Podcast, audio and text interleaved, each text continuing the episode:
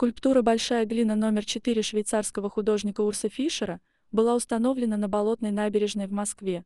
Теперь напротив ГС-2 расположена 12-метровая инсталляция, около 20 рабочих собирали ее по частям с использованием подъемного крана. Это увеличенная в 50 раз копия комка глины, которую Фишер разминал в руках. В Фонде современного искусства VEC отметили, что обычный рабочий материал в самом начале обретения задуманной формы символизирует незавершенность, преображение и становление. Кстати, ранее большая глина номер 4 экспонировалась на площади Синярии во Флоренции.